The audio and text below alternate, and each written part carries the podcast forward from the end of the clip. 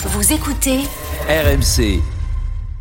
C'est c'est vrai que c'est tu tu perds sans doute sur le match aller, sur le but que tu prends, effectivement l'expulsion de Kondobia. On va pas refaire l'histoire, quoi, parce que c'est un peu simple.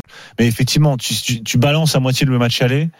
Et effectivement, tu prends pas ce but, t'es mieux euh, sur le sur le match retour. Et c'est- il est peut-être là le- la marge de progression toujours de nos clubs. C'est c'est- sur ces détails, c'est ces trucs. On se dit bon, on va y arriver sur le match retour.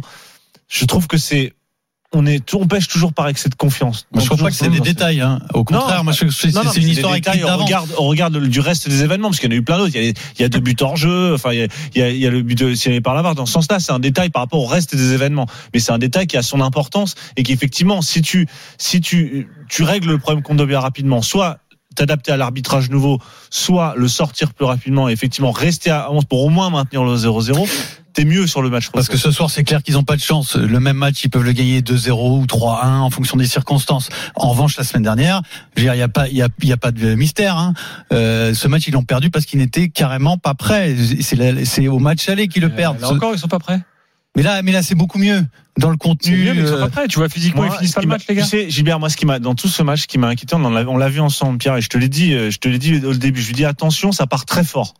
Ça part très fort, tu marques au troisième, ça va s'enflammer. Il faut, tu mènes 2-0, t'es bien, c'est là, il faut mettre le troisième. Et à chaque fois, à Nice, c'était pareil. Tu mets pas le troisième, t'attends, le troisième but, tu sais jamais, t'hésites, tu recules, et c'est là que le, le- le- tu remets l'adversaire en selle, alors que toi, t'as le match en, en main, t'as des occasions, tu peux parfaitement, tu, tu, as, tu appuies encore un petit coup et c'est terminé. Et terminé ce match, à la 60e, il est fini le match. Normalement, c'est comme ça. Mais c'est pour ça que j'ai insisté sur le deuxième point. Et t'as raison sur, t'as raison sur Parce le que euh, Marcelino, il nous fait un truc classique, c'est-à-dire il veut sécuriser, un truc un peu plus défensif.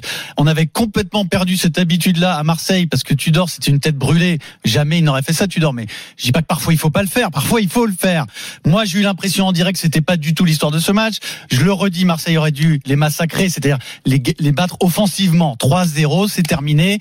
Il y a plus d'espoir. Euh, j'ai pas compris le choix de Marcelino et ça n'a pas fonctionné. Mais j'y reviens et je pense que j'aimerais avoir l'avis des auditeurs marseillais.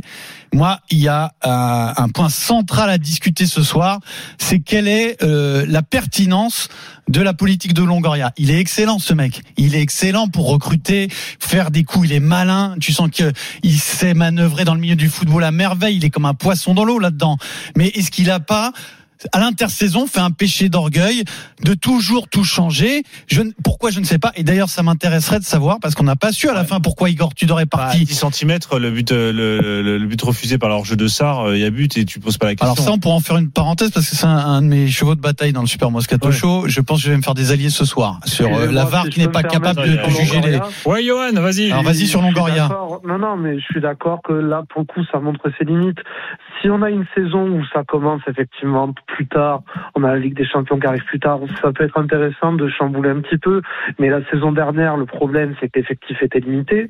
Là, l'effectif, il y a encore des limites. On n'a pas tout recruté, on va pas pouvoir recruter plus. Et on est en train de perdre euh, Unai, par exemple. Je veux pas lui jeter la pierre, c'est pas son poste. Mais justement, c'est pas son poste et on n'a pas de mec qui est capable de jouer à ce poste-là. Et là, on perd des sous, on va pas pouvoir recruter là et on va encore faire comme ça. L'an dernier, Gendouzi, on ne fait pas jouer à son poste. C'est, vraiment un petit problème. Alors, c'est bien de faire de gros coups, tout ça. J'aime bien, je suis content. Mais voilà, là, pour le coup, il fallait être plus pragmatique, fallait être prêt plus tôt et chambouler tout l'effectif. Bah, non, fallait pas. Fallait pas. Et Après, Flo- et Flo- pense à la défense de Longoria, euh, c'est Tudor qui, qui choisit de partir. Hein. Alors est-ce qu'on est sûr de ça? Bah, on est sûr, c'est lui qui. Il, il a, dit oui, qu'il- bah oui. il a dit qu'il voulait partir. Oui. Après, on peut dire, il l'a pas mis dans les conditions nécessaires pour qu'il se sente plus à l'aise. Mais après, il voulait se rapprocher de sa famille. Bon, on n'a pas eu l'insentiment. Longoria a dit lui-même qu'il regrettait le départ de, de Tudor. Euh, il l'a annoncé suffisamment tôt. Euh, Mais euh, c'est une décision qui reste une décision de Tudor. Mhm. Donc ça, on peut pas vraiment le reprocher à Longoria. Après, ce qu'on peut reprocher à Longoria, c'est d'avoir ensuite choisi un entraîneur qui a encore rien à voir avec le prédécesseur. Avec Exactement. son prédécesseur. Il repart Tudor de zéro. Rien à voir avec euh, avec Sampaoli et, et euh, Marcelino a rien à voir euh, avec Tudor. Donc dans les, dans les deux cas, tu te demandes quand même quel est la, quel est le le lien entre ces différents profils parce que qui dit autre profil d'entraîneur, autre pro- profil de joueur, autre animation, autre autre type de de, de, de recrutement. Donc effectivement là-dessus, je suis d'accord. Après, Non, mais il y a un Attention. exemple que, que Flo a donné la semaine dernière. C'est Genghis Under.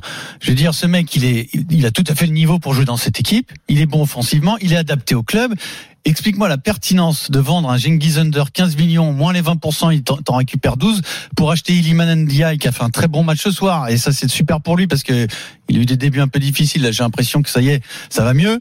Mais 20 millions. C'est-à-dire que tu as un déficit euh, économique de 8 millions. Tu sais que 8 millions pour l'OM, c'est quelque chose pour changer un joueur offensif par un autre joueur offensif, sauf que celui que t'envoies en Turquie, il donne satisfaction. Moi, je sais pas le pas. même profil. C'est pas le même profil. C'est pas du tout le même profil, mais, euh, mais ce que je veux dire, c'est que Under, t'as peut-être pas besoin de le changer, tu vois. Euh, est-ce qu'il peut pas occuper le côté droit de de de, de marchande, enfin, Ils ont du mal à vendre. Mais je veux pas défendre euh, systématiquement Longoria. Je dis simplement que que je, je suis d'accord sur l'instabilité. Je pense que l'instabilité du projet. Euh, est préoccupante euh, dans ce genre de cas-là où tu as des événements contraires qui s'ajoutent et ces petits détails. Tu sais, souvent les clubs, euh, Ronald Denouex disait un truc, il dit pour qu'un club fonctionne, il faut que tout soit cohérent.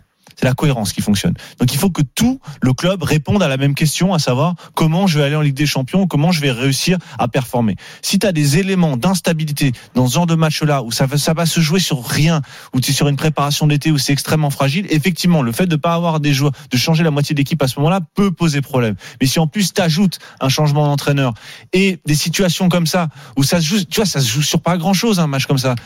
Kondobia, Kondobia qui vient d'arriver, qu'on l'a annoncé avec euh, avec euh, sirènes et trompettes, et puis finalement, Kondobia, bah, il te met un peu dedans parce que tu, tu prends un carton au bout de trois minutes euh, et 30 après tu, secondes. 30 secondes, pardon, et, et ensuite tu, tu es expulsé à l'heure de jeu. Donc, alors qu'il était présenté comme le et ça a été le premier recrutement de cette saison. Donc, la difficulté pour les clubs français qu'on a, et là dans le cas de l'OM là, c'est que on génère de l'instabilité autour de ces tours préliminaires. On organise tout autour de ce préliminaire, on n'arrive pas à gérer cette incertitude là.